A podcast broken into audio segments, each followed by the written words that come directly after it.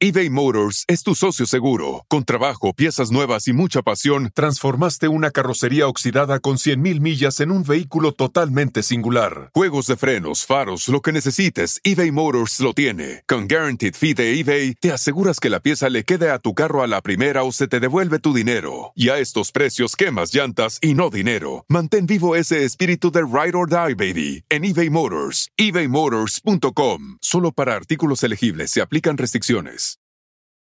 Un amigo es con quien sales a comerte unas papitas de McDonald's. Pero tu mejor amigo es quien promete siempre echar sus papitas en la mesa para hacer un papita mountain contigo. Y esa es la única amistad que yo quiero. Para pa pa pa. Hola, soy Marimar Vega. Y yo, Efraín Martínez. Y queremos invitarlos a nuestro rincón. El rincón de los errores donde errar es hasta bien visto.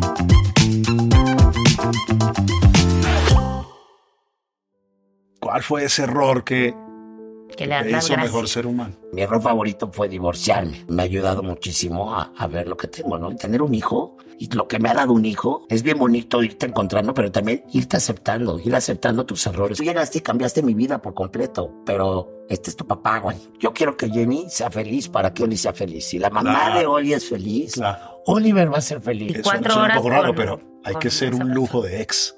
Hay que, Hay ser, que ser un, un lujo de ex. Uh -huh. ¿Qué sacaste de ese error? El aprender que cuando haces las cosas por amor y con amor, te va a ir bien. Es difícil ser tu pareja. Claro. O sea, ¿tú andarías contigo? No. o sea, que me quieran cambiar me choca, bro. Tú, tú no me amas. Si le rascamos, el hecho de que seamos comediantes viene de un rechazo. ¿Cómo nivelar eso? Yo tengo cierto sesgo. Ayúdame, Mantener el diablito ¿Te ha llevado a algún error? Sí, claro.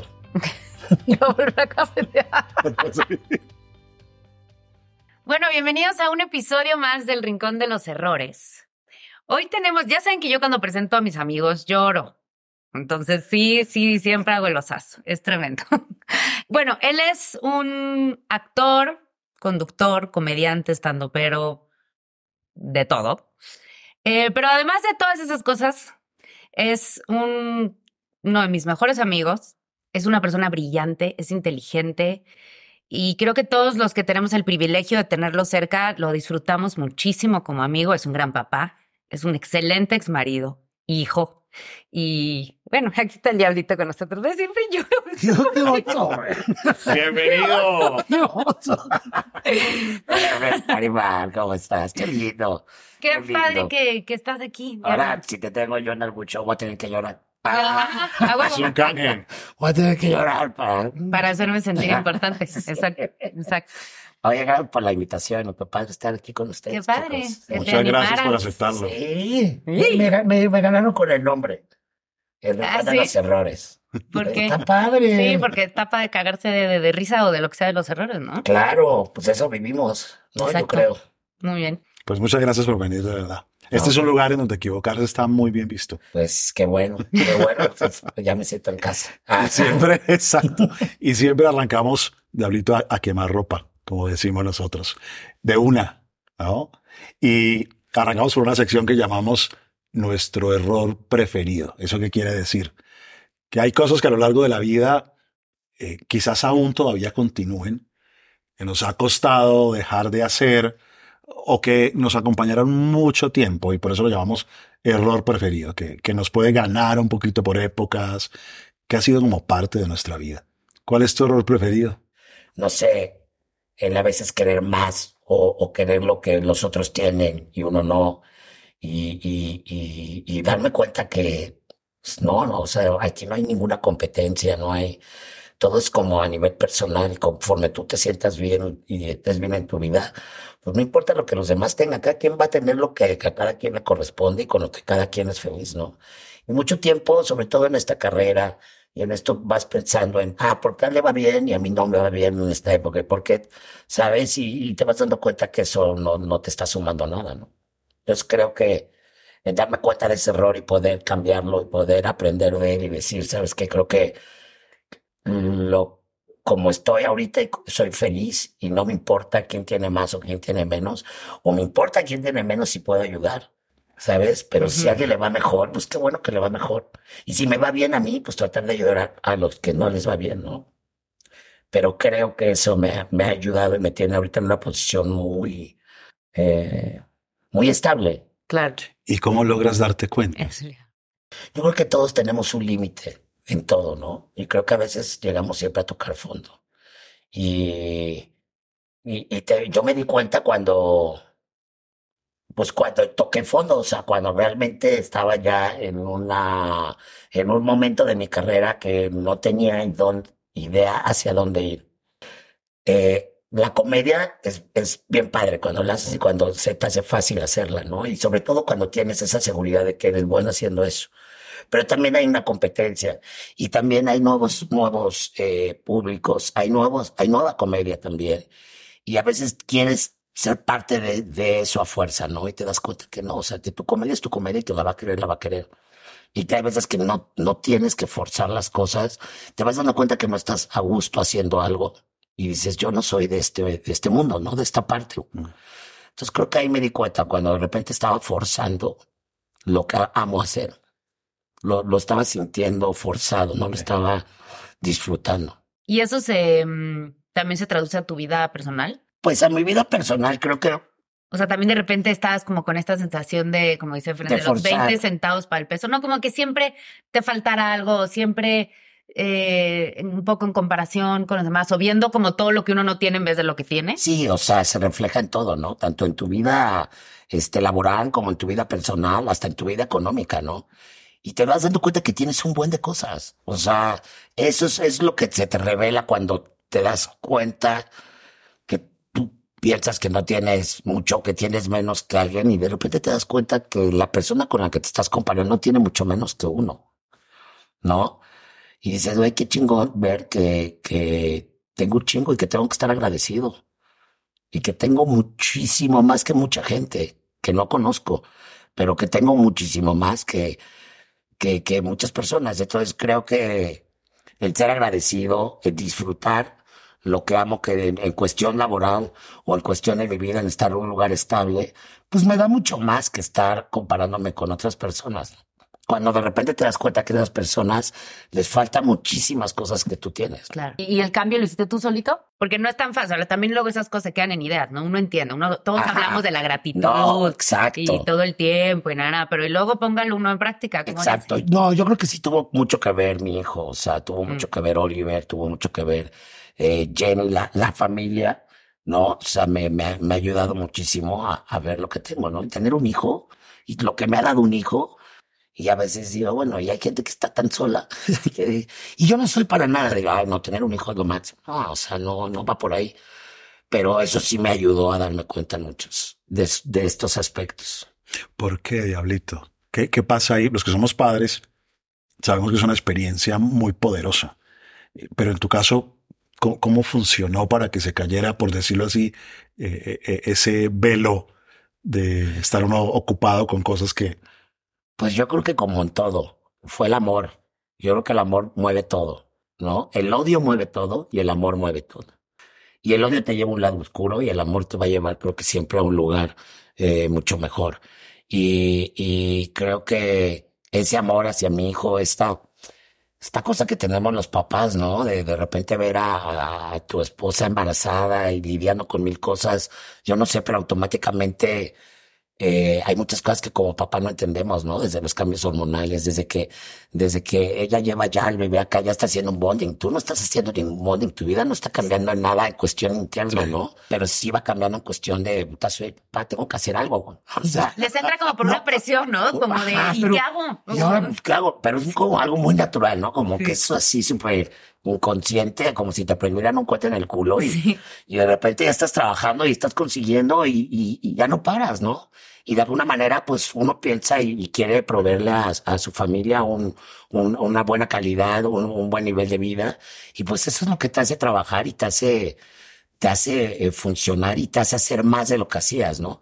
Yo me acuerdo de una, el papá del mejor amigo de Oli cuando iban en el kinder, este, me, me preguntó una vez, estábamos ahí cenando y me preguntó, oye, Mau, ¿tú no te ha pasado que, bueno, sea, con Oliver y tal, pero no, nunca te has puesto a pensar que con lo que ganas y eso, ¿qué tendrías ahorita si no, si estuvieras solo? Ah, si no tuvieras un hijo. Y me contaba, me dice, yo me acuerdo que a mí me hicieron como socio del, del despacho de abogados donde trabajo. Inmediatamente, eh, sí, pensé en un, en un BMW que siempre quise, ¿no? Y, y, pues bueno, nació mi hijo y se, se convirtieron en pañales, cuna, o sea, valió madre el BMW, ¿no? Y, güey, la respuesta automática es, yo creo que si Oli no hubiera nacido, no, no estaría donde estoy ahorita. Claro. A lo mejor estaría en una zona de confort, a lo mejor ganando bien, pero con que, ahora sí que con que tenga para mí mis viajecitos, no sé, o sea, creo que el hecho de tener a alguien ya en tu vida que quieres proveer, que quieres darle lo mejor y todo, eh, pues siempre me va a mantener trabajando y trabajo, pues jala trabajo, es como un IBE, ¿no? O sea, es de, ¿no? eBay Motors es tu socio seguro. Con trabajo, piezas nuevas y mucha pasión, transformaste una carrocería oxidada con 100.000 millas en un vehículo totalmente singular. Juegos de frenos, faros, lo que necesites, eBay Motors lo tiene. Con Guaranteed Fee de eBay, te aseguras que la pieza le quede a tu carro a la primera o se te devuelve tu dinero. Y a estos precios, quemas llantas y no dinero. Mantén vivo ese espíritu de Ride or Die, baby, en eBay Motors. ebaymotors.com. Solo para artículos elegibles se aplican restricciones. En los viernes de papitas gratis, llévate unas papitas medianas con una compra mínima de un dólar en el app de McDonald's y guarda esa reserva secreta para después, como en dos minutos. Para pa pa pa. Válida los viernes una vez al día hasta el 12.30 en McDonald's participantes. Excluye impuestos. Debes haberte registrado en Rewards. O sea, te dan más responsabilidades, te dan más cosas, pero también a la vez, eh, pues le tienes que chingar, ¿no? Y Te eso también- un motorcito. Sí, y es un motorcito generado por el amor, no sientes como este compromiso de, ay, tengo que pesado, no te pesa, claro. Ah, uy, tengo que ahora buscar, o no, o sea, no pesa, lo haces con todo el amor. Y creo que eso fue lo que también me hizo, de alguna manera, ir encontrando este camino, ¿no? Y darte cuenta que, que hay que hacer las cosas con amor y disfrutarlas y sobre todo, este, como dices, ejercerlas, ¿no? O sea, hacerlas, Sí, pues si no se te queda acá. Sí, antes cuando estás solo se te quedan ahí, ¿no? Estábamos hablando ahorita antes de, bueno, haciendo el test y cuando el diablito estaba contestando justo decía como, puta, hace años hubiera contestado otra cosa, Claro. ¿no? O sea, como, o sea, este test se lo hubiéramos hecho antes de Olio, no sé, hace 12, 15 años. Y la locura, güey. Me sacan de acá amarrado.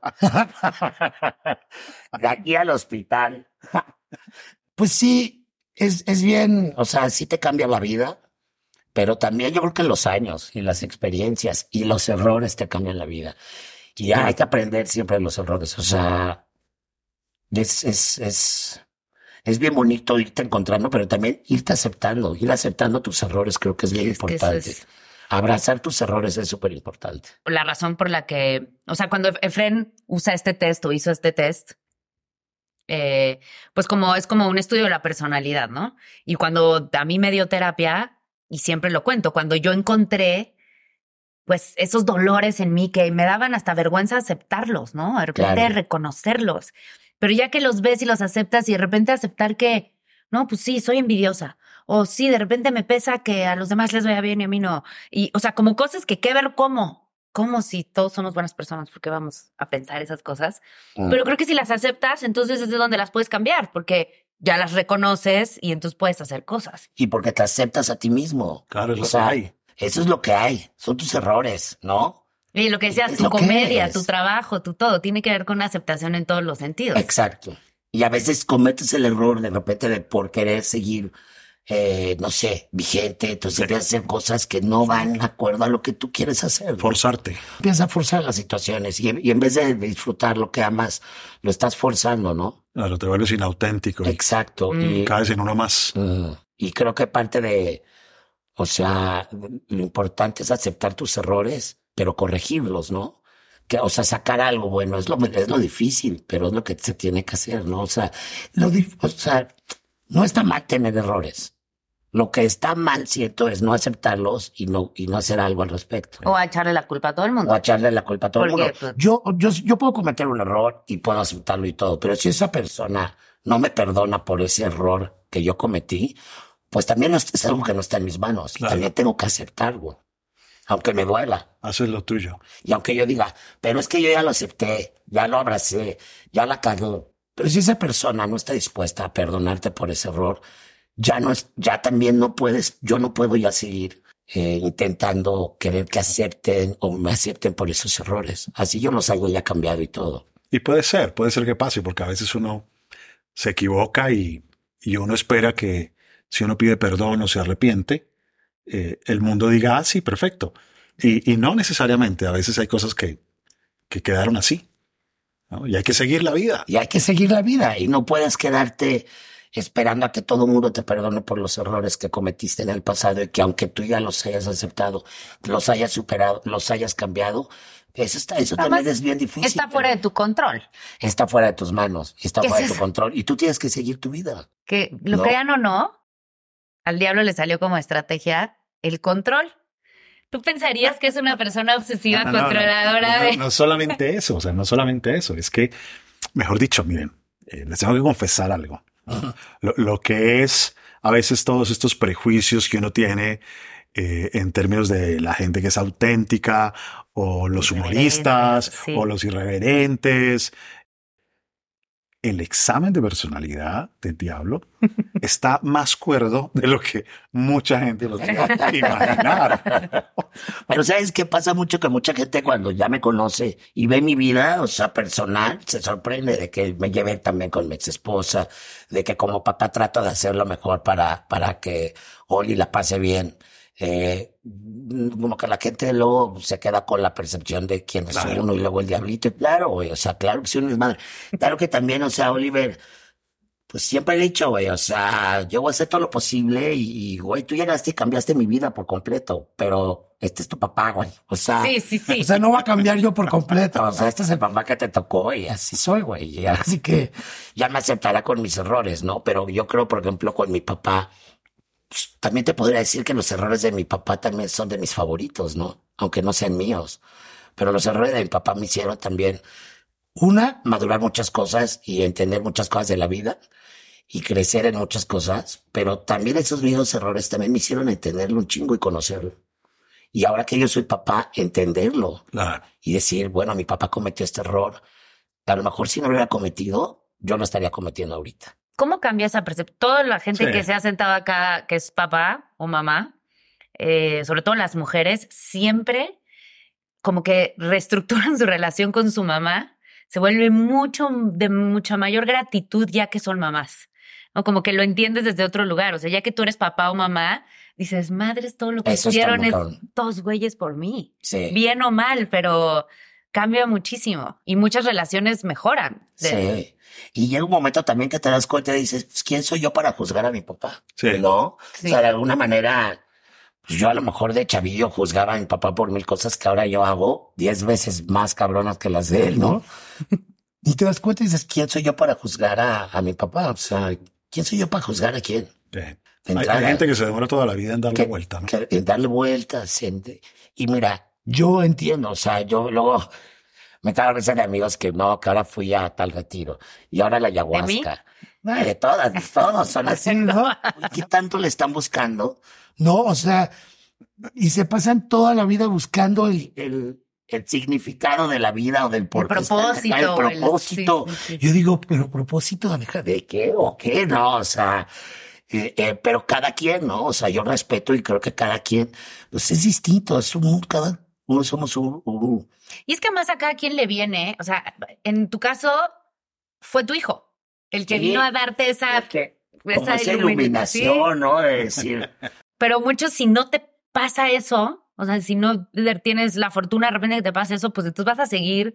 Seguramente hay esta incomodidad con la que vivías antes, esta nada, que uno no se siente en su piel, no sé cómo decirle. Yo no me sentía cómoda tampoco. Yo sí, pero no era feliz del todo. Bueno, entonces era esta eh, constante búsqueda, ¿no? Y de repente, pues sí, te tocan o, o por putazos o por bendiciones, como, como la bendición. Sí, la, la, bendi la bendición, la creo que fue tu hijo. Y de ahí pueden venir un, un aprendizaje sí, gigante. Y, o desde antes, ¿no? Yo me acuerdo cuando hacía el Motel Diablito, estuvimos un buen rato y llegó un momento en el que ya era tal la zona de confort, que ya no te llenaba, ya era de, ya quiero algo, güey, algo distinto. A mí me pasa muy seguido, bueno, ya últimamente no, pero de repente quiero cambiar, ¿no? Y, y, Y bueno, a mí la comedia me ha dado esa oportunidad de que puedo conducir, puedo actuar, puedo escribir comedia, no puedes hacer muchas cosas y seguir dentro del... ¿Te aburres rápido? Ah, no tan rápido, pero sí me aburro. Eh, con el estado me pasó, por ejemplo, Mm. que me aburrió mucho.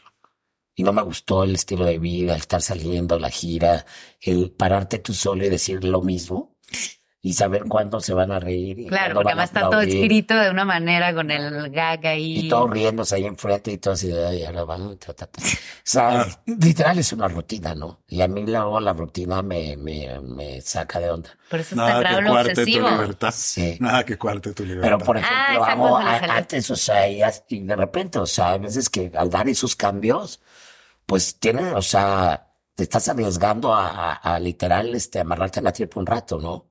Porque los cambios cuestan y, Claro. y, y a veces ganas menos dinero o a veces de repente estás meses sin trabajar en lo que creas tu cambio, ¿no? Y me gusta a mí a veces confrontarme con esas partes, con que cuando de repente de, de decir, bueno, no tengo dinero. No, o sea, tengo mil cosas. Oli puede comer, Sí, sí. pero yo, no, pues, no tengo. Pero me gusta, o sea, lo- a veces lo he buscado porque siento que es una parte de, no sé, o sea, me gusta a veces.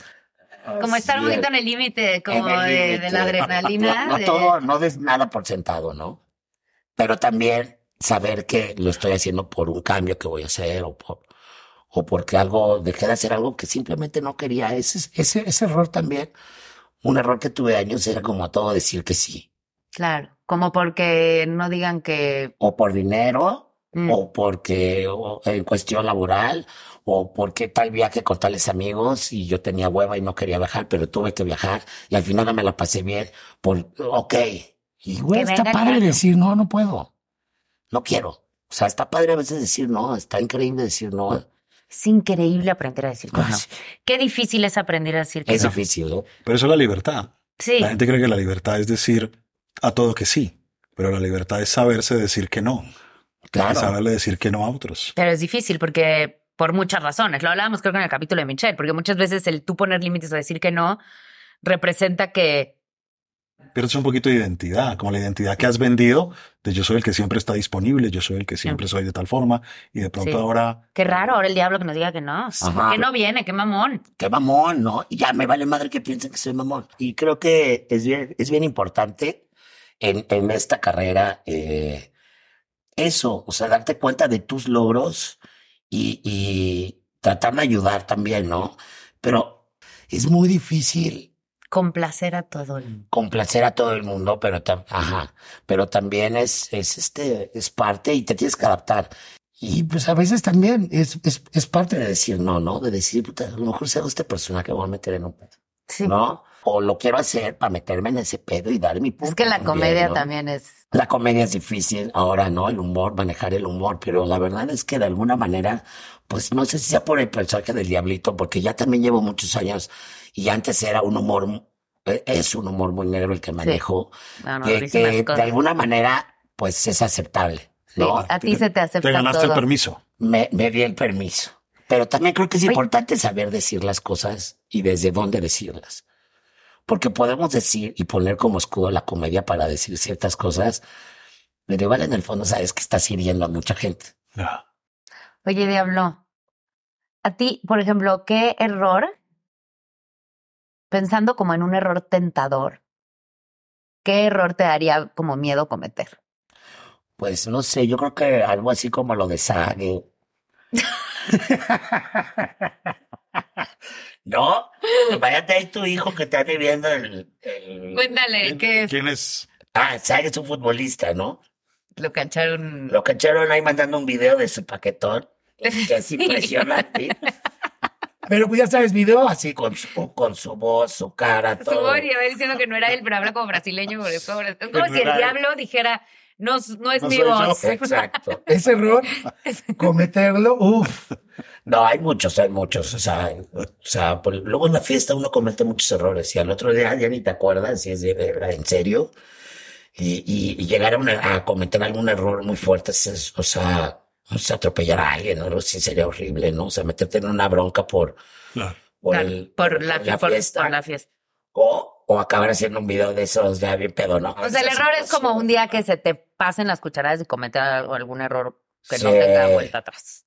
Sí, creo que por ahí sería la onda, ¿no? Pero pues ya últimamente ya me trato de cuidar más. Ya te portas mejor. Sí, ya me porto mejor. Ya nos vamos temprano a comer Eh, tacos cerca de de la vez en cuando, de vez en cuando, sí me permito, ya sabes, mis locuritas.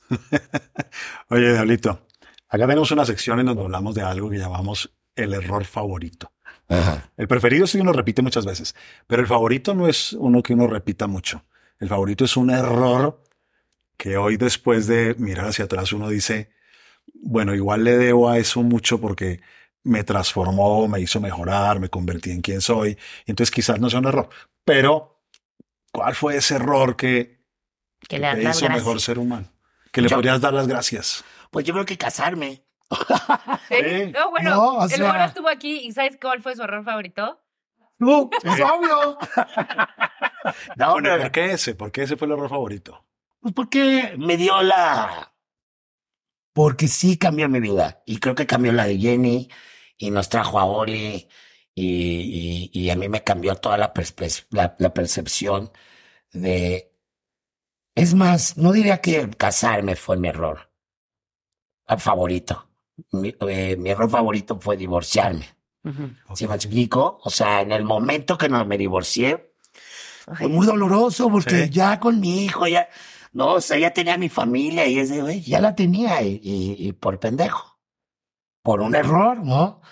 Y creo que es, fue un gran error porque yo ahora veo a Jenny súper feliz, con, ya casada, con su bebé, con su esposo que ama, que es, es ellos. Y nosotros la relación que llevamos como familia era esto, ¿no? O sea, era eso, o sea, como amigos éramos padrísimos. Y creo que, o sea, eh, eso es, es de mis errores favoritos. Gracias a eso, pues, pues no sé, o sea, llevamos una vida muy chida entre Finlandia y México y todo un cambio de vida. Yo jamás pensé, o sea, ¿cuándo íbamos a pensar, no? Que yo iba Sí. a acabar casi viviendo allá y entre Finlandia y México, ¿no? Oye, el Diablo, Polo Sur y... Y ustedes lograron hacer tan rápido. A mí me, yo siempre admiro muchísimo la relación que tienen ahora. Admiro muchísimo la gente, digo, obviamente los que logran no divorciarse, ¿no? Obviamente. Pero los que después logran hacer una familia funcional. Lo hablábamos el otro día también. Nadie dice que hay que quedarse en algo que no funciona, pero también hay muchas veces que uno se va claro. sin querer y, y donde se hubieran podido resolver las cosas. Sí. ¿no? ¿Fue rápido el proceso que llegaran a tener esta relación tan sana o sí costó? No, cuesta. No es nada fácil, cuesta y, y- y cuesta en todos los sentidos. O sea, y eso es algo que, que la gente tiene que saber, o sea, porque nos ven luego en redes y felices y tal, y dicen, ay, ¿esto es qué? Ay, ay. Qué padre. Pues no, claro que cuesta, ¿no? Pero pues también es, es difícil, o sea, yo te puedo decir, no, es que lo mejor es lo que todo el mundo tiene que hacer, pero pues no todas las parejas son iguales y de hecho la mayoría es muy difícil y no se hablan y no hay ese, esa cosa porque no hay, porque no existe, ¿no? Y, y no es nada fácil, siempre va a haber alguien que a lo mejor de los dos no va, no quiera, ¿no? Claro. el más dolido y ese y, y yo creo que está en la parte del que quiere que dice que ve la pequeña luz y le dice que le tiene que chingar no hasta que, que se, se, se forje eso pero es muy difícil ¿Y cómo Cuesta. se dio? Aparece ese error favorito, ¡pua! viene un dolor, ¿no? sí viene todo el proceso ¿Y cómo, cómo sales de ahí? Tú tomaste la decisión, o sea, fue un... la tomamos primero juntos y luego estuvimos grave error yo creo que ahí viviendo juntos Ah, porque sí, todavía cierto. estaba chiquito y era de bueno y ya se iban a Finlandia y yo y ya después la cagué pero pues ya también ya estábamos ya viviendo una vida separada pero pues ese error como que le enojó mucho a, a, a Johnny y este y, y, y bueno fue todo pero se fueron a Finlandia y ya desde ahí pues fue como órale a, a surfear la ola güey tsunami no pues ya le vas eh, pues tratando de, de, de, de no ver las cosas con odio, de llegar a un arreglo también. Y Jenny también fue bien padre que dijo, mira, cuando llegamos al arreglo, desde cero, ya. Mm. Y llegamos al arreglo y como ya, desde cero. Y, y poco a poco, eh, pues ya fuimos aceptándonos y como papás también, este, pues haciendo lo mejor que podíamos. Y, y pero sí creo que es, es difícil. O sea, Sí, es porque además imagínate, se divorcian y no nada más nos divorciamos y te vas a mudar a la siguiente colonia. Claro. Nos divorciamos y te vas a te, te vas a Finlandia. Finlandia con mi hijo, porque ella era finlandesa y pues Sí. estaba aquí por el diablo. Y mira, te digo algo, o sea, te digo algo, creo que es bien importante. Digo, Jenny como finlandesa también fue muy, es muy, no sé, o sea, es- son más despegados en, en una cuestión sana y buena. O sea, una cuestión de que el papá es como la mamá, tiene los mismos derechos, nada de que yo soy la mamá y tú ves a tu hijo cada 15 días. No, es, tú eres el papá y, y, y yo también quiero mi semana libre, ¿sabes? En mi caso tengo la oportunidad de poder hacer eso, de poder tener a lo mejor una semana libre, un cierto tiempo libre para poder estar más con Oli. Pero creo que es bien importante. En el caso, cuando yo me acuerdo cuando nos divorciamos, como que Jenny ya traía, estaba justo en su búsqueda de qué voy a hacer en mi vida, ¿no? Y para mí fue así de, güey, pues yo te apoyo, o sea, la verdad, lo que necesites, que el curso de tal, o sea, yo apoyo en todo, o sea, yo, yo lo que pensé es, eh, yo quiero que Jenny sea feliz para que Oli sea feliz. Si la mamá Claro. de Oli es feliz, Claro. Oliver va a ser feliz. Eso es Y un- eso es algo que creo que, o sea, no puedes tener pedos con el papá o la mamá de, de, de tus hijos y decir que amas a tus hijos. Claro. eso es- Y eso, sí. ¿sabes? Eso se le olvida a muchos hombres. A los hombres y a las mujeres también. también. O sea, También, pero por ejemplo, cuando se quedan con la mamá, es como si se borrara de la cabeza que si uno tiene una mamá infeliz, uno de hijo no va a estar tan bien. Sí. Y Sí, pasan eso 24 suena horas. un poco raro, con- pero hay que ser un lujo de ex. Hay que hay ser que ser un lujo de ex. Exacto. Y por el amor a tu hijo. O sea, y a su mamá, porque a fin de cuentas va a ser siempre la mamá.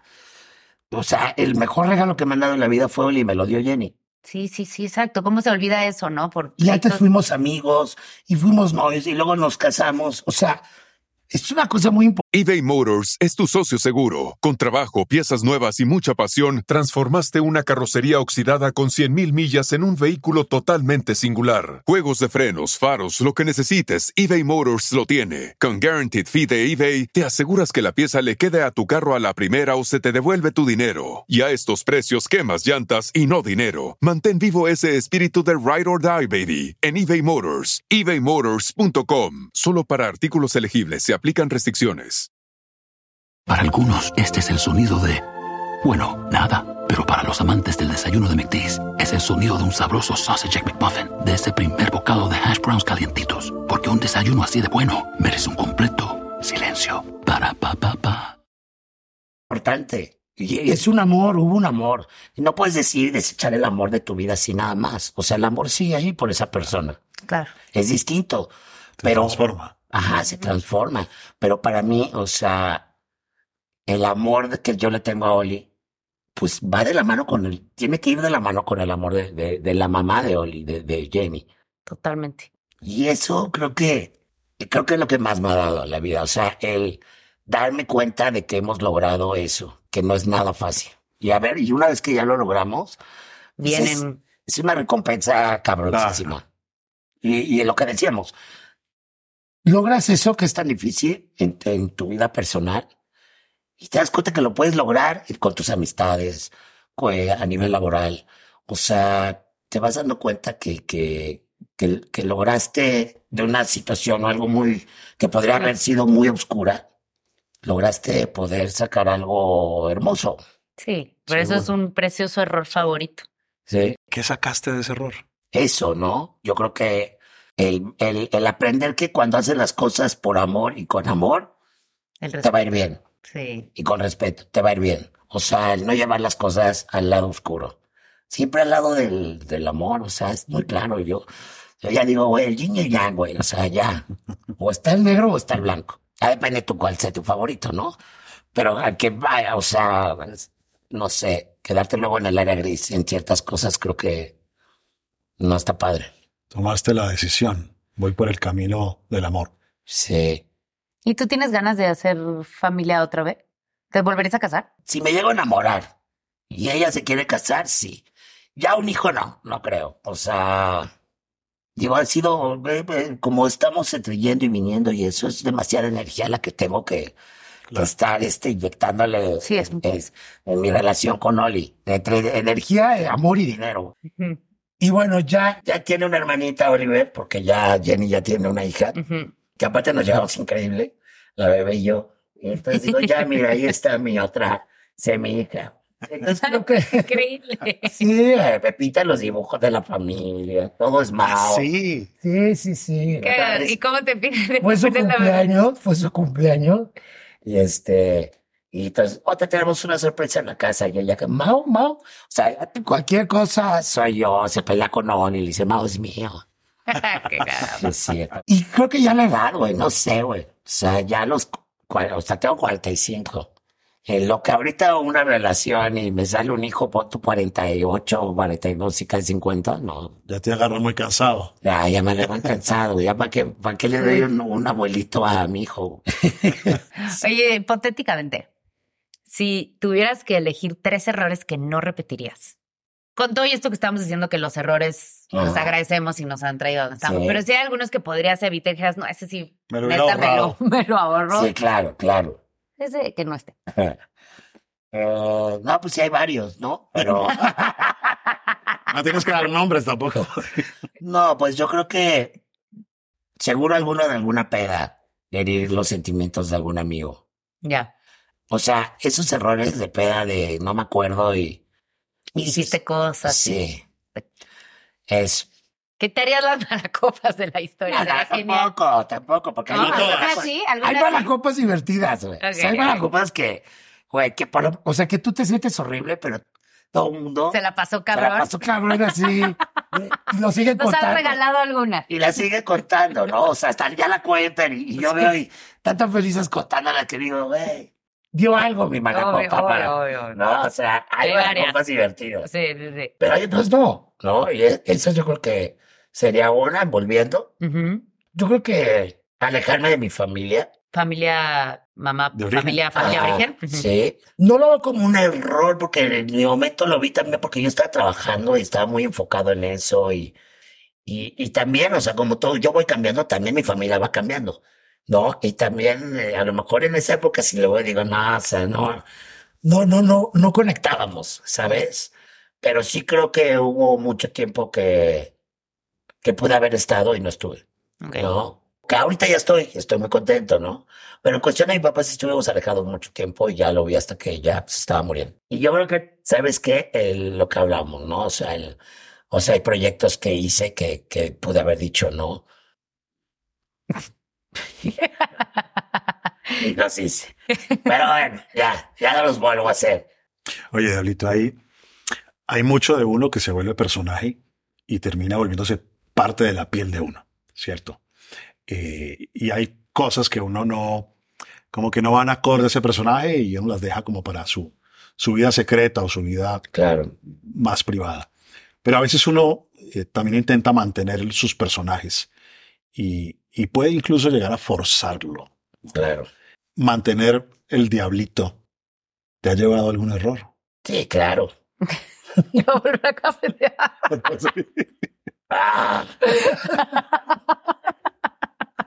Sí, claro, yo creo que tiene mucho que ver en, en- en forzar a veces cosas, ¿no? Eh, en sentirte forzado por seguir haciendo eso.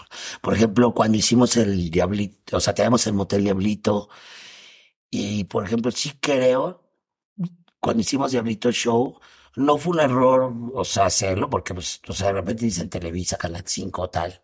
Fue un error aceptar eh, hacerlo a como ellos son. Yo Ah. no es error de ellos. Ellos son una empresa que ellos se manejan así y así es. O sea, es un error mío haber decidido decir, ah, pues, eh, o sea, pude haber hecho no, pelear más por ciertas personas que ya estaban con nosotros. Y creo que eso se vio hasta en el público. O sea, nuestro público que ya llevaba, ya llevábamos forjando durante un ratote, pues muchos sí dijeron, ah, vendidos. Y en el momento tú te vas con la onda de por qué vendidos. Pues, o sea, primero está chingando que, Que, que estés en El el ¿quién diablito debería estar allá. Eh, Sí.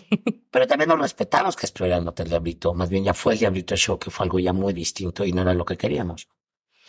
Y de repente cuando estás ahí dices, wow, sí, sí, dejas, a veces como que te olvidas de muchas cosas. Y yo creo que, por ejemplo, eso. ¿Y a eh, nivel personal te causa problemas? ¿Te ha causado en- algún a, a error? nivel personal, ¿Tu diablito? Pues yo creo que sí, o sea, en muchas cosas. Luego te pierdes en el personaje, ¿no? Claro. Mm, eso. Sí te pierdes, o sea, es difícil. Es difícil, o sea, por ejemplo, no sé, veo compañeros que, por ejemplo, ¿no? El escorpión dorado, ¿no? Que es Alex Montiel, pero es Alex.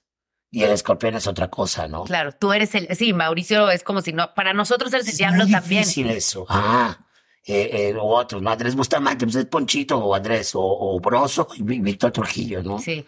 Y es bien curioso porque a veces los veo a ellos, siento como que a veces pelean con él, o sea, que han hecho como cosas como ellos y es de, no, pero queremos al personaje. Y es de, "Ay", Sí, sí, sí, cierto. ¿no? Y en, en este caso luego es bien difícil. Está más impregnado. Está más Que además el diablo hasta cuando te invitan a actuar, en, pues, salen todas las películas del cine mexicano. Sale, Sale el como diablo. diablo.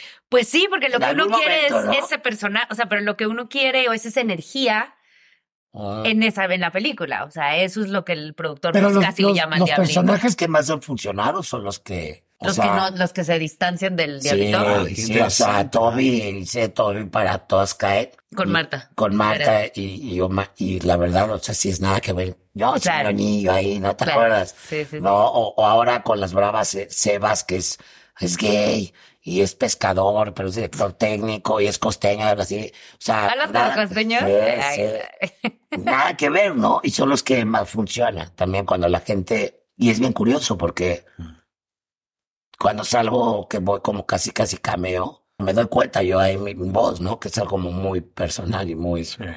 Y luego veo a Toby o veo este al Sebas y, y no me fijo tanto en, en eso. Y la gente tampoco se fija tanto en la voz. Nosotros sí estamos con él, a veces el Chespi, nuestro amigo, siempre lo molesta de. Sí, pero habla bien, diablo. Habla normal. Habla normal. habla normal. Oye, ¿y qué es eso? ¿Qué es eso que no hace parte del personaje, pero que es muy tuyo y que la gente no alcanzaría a imaginarse? Que hay una parte tuya ahí que, que es muy tuya, pero que no es parte del personaje.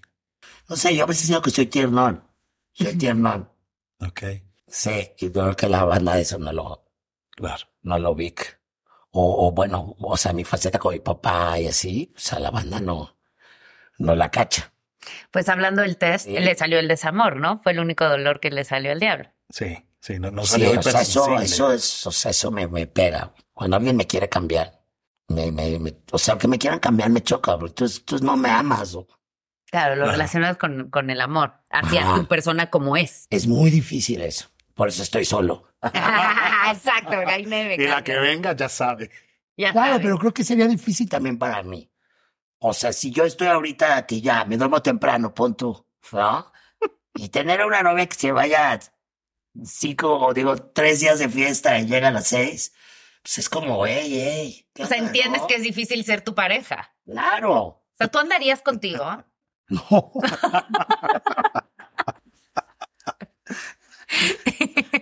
Me gustaría que alguien estuviera conmigo, pero yo no conmigo. yo, o sea, sí han cambiado en muchas cosas. Ahora, por ejemplo, tomé como una decisión y me fui hacia Tepos y me estuve allá casi cuatro meses y me ayudó mucho. Y fue como muy introspectivo. Estuvo Oliver allá un mes, pero, o sea, como que también estar allá apartado. También ya cumplí como 45 y cada cinco años hago esta onda de ver los siguientes cinco hacia dónde van, ¿no? Y como darme cuenta que pues, no, no vine a la ciudad, no, no vine a una sola fiesta, no vine a nada. O sea, y si quería ver a alguien, pues puedes decidir quién quieres que que te vaya a ver, Claro. ¿sabes? Y eso te ayudó, me ayudó un chingo. Entonces creo que también de alguna manera, ya ahorita ya se viene varios cambios en mi vida también, por decisión propia, ¿no? De, de, de ya empezar a los 45, ya sentir que ya un dolor no es este como hace Claro. 10 años, ¿no? Claro. Cosas Ni así. una ¿no? cruda, ni una nada. la ¿no? cruda, eh, el, el también empezarme a cuidar físicamente y decir, oye, Claro, ¿por, qué no, claro. por qué no llegar a los 50 y estar en mi mejor momento? Claro. O sea, eso estaría increíble. Ya me descuidé, ya hice, ya deshice. Pues que a lo mejor la siguiente parte de mi vida, pues sea la más chingona. También, porque, Qué pues bien. ya, o sea, ya viéndolo así, pues ya estoy más allá que para acá, ¿no? Y, y eso te pega. güey. He hecho des- desmadres, cabrón.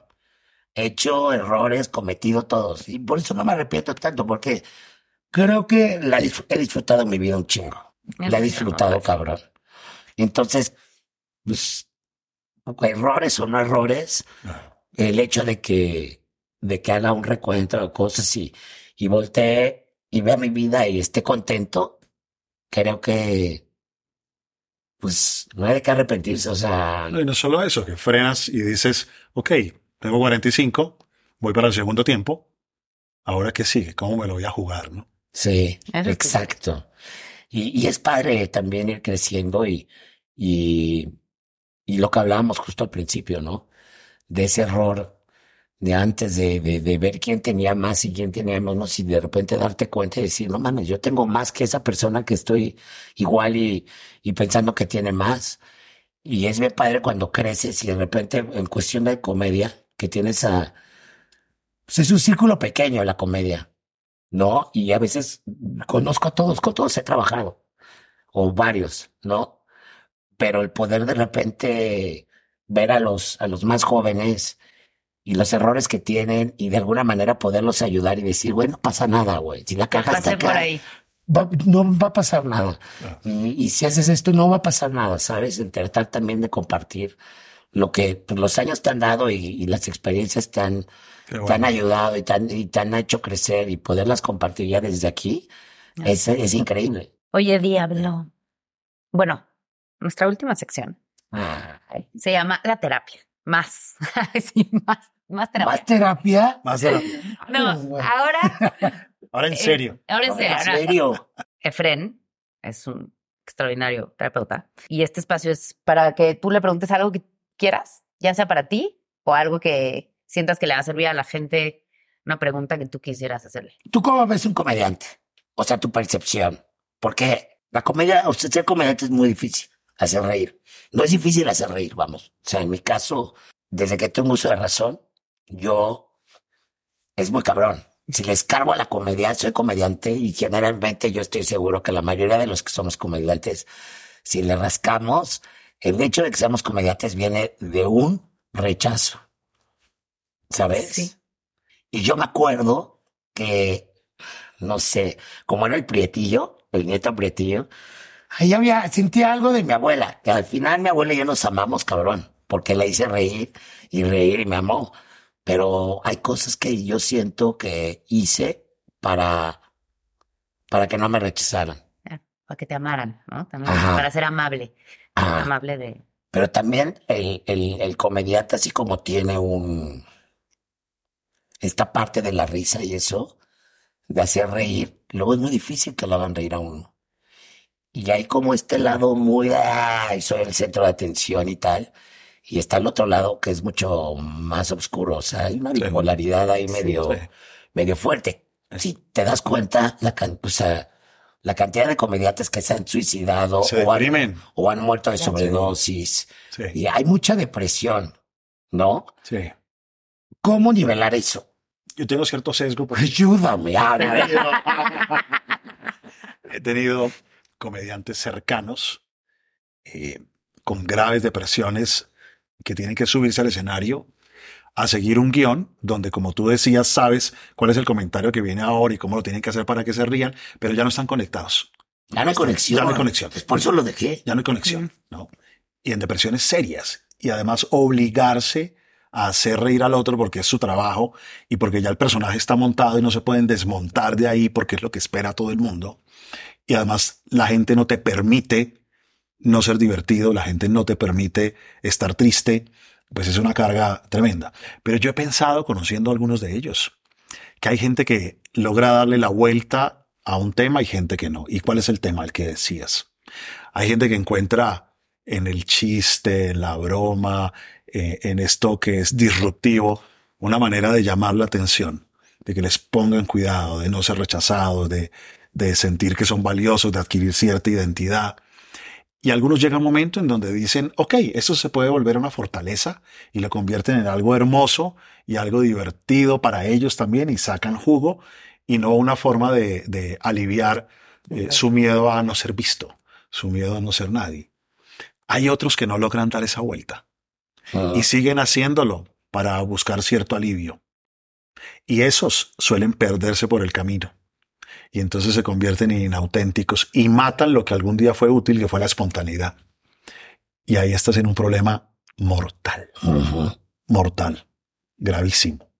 La salida para mí a esto es lograr convertir eso que en algún momento era una técnica o un truco para aliviar tu sensación de no ser visto o tu miedo de ser rechazado y convertirlo en algo que es valioso porque le agrega algo con propósito al mundo, porque hace los lugares más amables, porque hace los lugares más flexibles, porque ayuda a eliminar el drama. Lo hace más por la comedia y no por el amor propio. O, ah, o sea, por, por aliviarte a ti. Exacto. Porque Ya no se convierte en un medicamento, Sí. sino que logran trascenderlo y se convierte en algo que, que le dan al mundo Claro. y hace el mundo un lugar mejor. Y el que no da esa vuelta se pierde. se pierde. Y es, es bien curioso porque con los años yo me he dado cuenta que, no sé, o sea, no, ya no, o sea, por ejemplo, el, el stand-up me, dice, no, tú deberías de estar allá arriba y tal. Y dice, pero no, o sea, llega un momento que es tan aburrido para mí que ya empiezo a chingar a la gente. Y yo ya me empiezo a divertir. Y la gente está de qué pedo este güey, hijo de su puta madre. Y yo estoy feliz, porque me estoy divirtiendo yo, pero a lo que voy es como que ya esta parte del ego de, de ay, véanme, o ser el centro de atención, es algo complicado. O sea, a mí me choca llegar a un lugar que, "Ey", y es, ay, no, o sea, ¿sabes? No, no. Ha sido como muy natural ser el centro de atención porque de repente Sí. ya haces el chespi, ¿no? Como, es, a ver, cuéntalo de tal. Sí. Ya, me hace, ya, entonces te de. Pero, por ejemplo, escribir con mi hermano, o sea, mi hermano escribe y ya llevamos ahí dos películas, él y yo. Pero me ha dado como esta onda de, de este salvavidas que ahí tengo, güey. Que digo, ¿sabes qué? El día que ya no quiero estar haciendo series, tal, puedo escribir una peli, Claro. escribir un guion, cagarme de risa, ganar dinero de eso y no tengo que estar en el spot. claro. Y es difícil salirte del spot, o sea, porque a veces Sí. te sales y te regresas. El mundo y te jala Te jala, güey. Acá lo hemos hablado mucho en diferentes circunstancias, pero como el personaje que, que uno crea en el lugar de los amigos, de la familia, de lo que sea, y la gente te ve así para siempre. Aunque lo dejes de ser o aunque tú ya no quieras ser el diablo, el que nos cuenta anécdotas y nos hace reír, para nosotros Ajá. eso eres. Y si ya no lo haces, Porque ya no te, te da hueva. Qué raro el diablo, ¿no? Qué raro, qué mamón, ¿no? Algo le pasa. Ajá, y es, pues es que siempre me he sentido así, pero nunca lo he expresado. O en el caso de cuando eres, o sea, que te va bien en la vida, lo que sea que hagas. Pero como que a veces la gente cercana ya no, o la familia, ya no te permite fracasar, ¿no? Exacto. O sea, es como, pues como que ya no has hecho nada nuevo, ¿no? Y dice, chinga, y tú, cabrón, ¿tú qué haces, güey? o sea, ¿sabes? Es- a veces, a veces me ha pasado que, que voy a una tienda de esas abarrotes y veo al señor de la tienda y es bien feliz, güey. Y ahí está con sus amigos. No, Juan, hicimos a Seba, a Seba, nos, fuimos el director y yo a ver a los pescadores para ver si le metíamos el, el costeño y cómo eran y eso. Y de repente nos, nos vamos con ellos y era seis de la mañana, te vas a las nueve ya estás de vuelta con tus pescados, te los cambian, este, se compran su caguama con el calor, van las esposas, les hacen sus pescadillas, comen con los mismos pescados que, traga, que agarraron. luego se van a ver su novela en la tarde y en su hamaca y son felices. Ya. Y decía, bueno, Ariel Winograd, que es un director en Argentina cabrón, y aquí también ha hecho cosas muy cabronas. Y dice, güey, boludo, me- es que siento que el propósito de la vida era distinto. Pero, pero también, Me veo yéndome allá a vivir y, güey, a la semana me vuelvo loco, ¿no? Creo que justo lo que digo, ya te lo contestó Efraín, pero creo que es como lo que hablamos, de hecho, al principio, desde que te sentaste y hablaste del error preferido, pero creo que esa es un poco la solución a lo que pregunta es el estar bien con él, ¿no? O sea, como Sí. Dejar de ver afuera y así sea la comedia que tú quieres hacer, el amigo que tú quieras ser, el papá que tú quieras ser, pero que no dependa de si los demás te lo aprobamos o nos gusta o no. Exacto. Exacto. Y es bien difícil sentarse en, en este tipo de podcast y, y en este tipo de dar un argumento tal, porque tú sabes que no es muy difícil. que la gente haga lo que ama y que viva de ello y que Si te la pasas toda la vida comparándote, como tratando de, eh, pues a qué horas te dedicas a lo que realmente amas, ¿no? Creo que eso es. como los pescadores. No, Exacto. Los O pescadores. sea, Y ellos jamás piensan. pensaría de verdad que nosotros estábamos ahí comparados. O sea, Sí, Pero es pensando envidiando- eso. envidiando su. me parece loco. No, y es- Mira, hay una, hay una historia buenísima de eh, un profesor de una escuela de negocios en Estados Unidos que se va a investigar unos pescadores al Pacífico. Y llega allá y encuentra que hay un personaje que se levanta a las 4 de la mañana, ah, sí. sale, pesca 4 o 5 horas, eh, unos pescaditos y después eh, se toma unas cervezas, eh, almuerza y se va para la playa a tocar guitarra, se toma otras cervezas y a las 6 de la tarde se va a dormir. Entonces él ve eso y va y le dice, oye, pero espera un segundo, un segundo. ¿Por qué no trabajas no hasta las 9, sino hasta las 12? Pescas el doble de pescados y entonces los vendes, tienes el doble de dinero y compras otra canoa y se la alquilas a otro pescador y haces la misma operación y después entonces tienes cuatro canoas y después entonces tienes ocho canoas y entonces vas a tener mucho más dinero y el pescador lo mira una marca. y le dice, claro, y el pescador lo mira y le dice, ¿y, y para qué? Y entonces el profesor de negocios le dice, pues para que en, en 20, 30 años puedas solo trabajar hasta las 9, tomarte unas cervezas, almorzar y después ir por la tarde y tocar guitarra y estar con tus amigos y dormirte a las 6. Pero ganó algo ahorita. eh, es eso. Es que los pescadores es una cosa impresionante. O sea, de verdad, Y ya había escuchado, ¿eh? es buenísimo. ese de, de, de ¿para qué? No, echame que a pensar que- hago ahorita. Exacto. No, Que el que tiene más es más feliz Te que voy a decir una cosa, yo soy bien huevón, bien huevón. Pero, por ejemplo, o sea, trabajo y tengo muchos compañeros. y tú los conoces perfecto, que están en el medio y que van de gira, y están haciendo gira y teatro y hasta una película a la vez. Y, Llega el fin de semana. de estar con sus hijos y están dormidos, porque están muertos. Sí. Dices, güey, ¿de qué te sirve trabajar? Horas y hacer tanto Si no estás disfrutando tu dinero y te das cuenta que nada más lo hacen por estar ahí en el spot y ese güey, qué estrés. Yo la verdad procuro y lo hablé como lo hablamos Facundo y yo la otra vez, o sea, que nuestra meta es y ha sido ya así vamos, trabaja menos, gana más. Punto. trabaja menos. Gana más y aprovecha tu tiempo. Claro. o sea, Es lo que Todo tienes. disfrutar, o sea, digo, disfrutar y, y ser agradecido con lo que tienes, que es lo que decías al principio. pero creo que es muy importante disfrutar el tiempo libre. O sea, Sí. no puedes casarte. Nos cuesta estar- mucho a nosotros, a los Sí, que nos dedicamos a pero, pero se puede, porque, porque, porque tiene que haber un momento en que tienes que disfrutar lo que ganas Claro. y, y no casarte con, con lo que haces. ¿Sí me explicó? Sí. O sea, yo disfruto sí trabajar, pero sí decir ya, se acabó. No casarte con lo que también amas hacer, sino también casarte con la gente que amas y disfrutar tu dinero. Pues es que eso a la larga es lo siempre ya, Claro. mientras más grandes somos, Oye, todos si lo que acaban amas- en lo mismo. Si lo Nos que vamos amas a se te vuelve una cárcel, Exacto. No. Sí, no. Exacto. Y, y al final, pues, ¿qué te llevas cuando te mueras de todo lo que hiciste?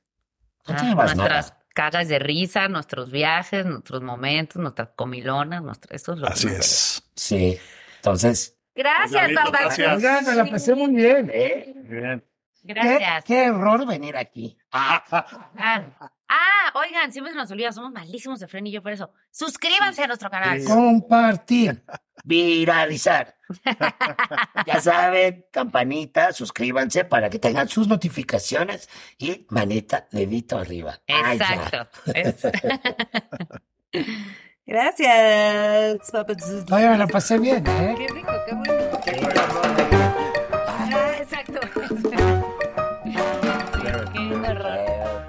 Para algunos, este es el sonido de, bueno, nada. Pero para los amantes del desayuno de McDee's, es el sonido de un sabroso sausage McMuffin, de ese primer bocado de hash browns calientitos. Porque un desayuno así de bueno merece un completo silencio. Para pa pa pa.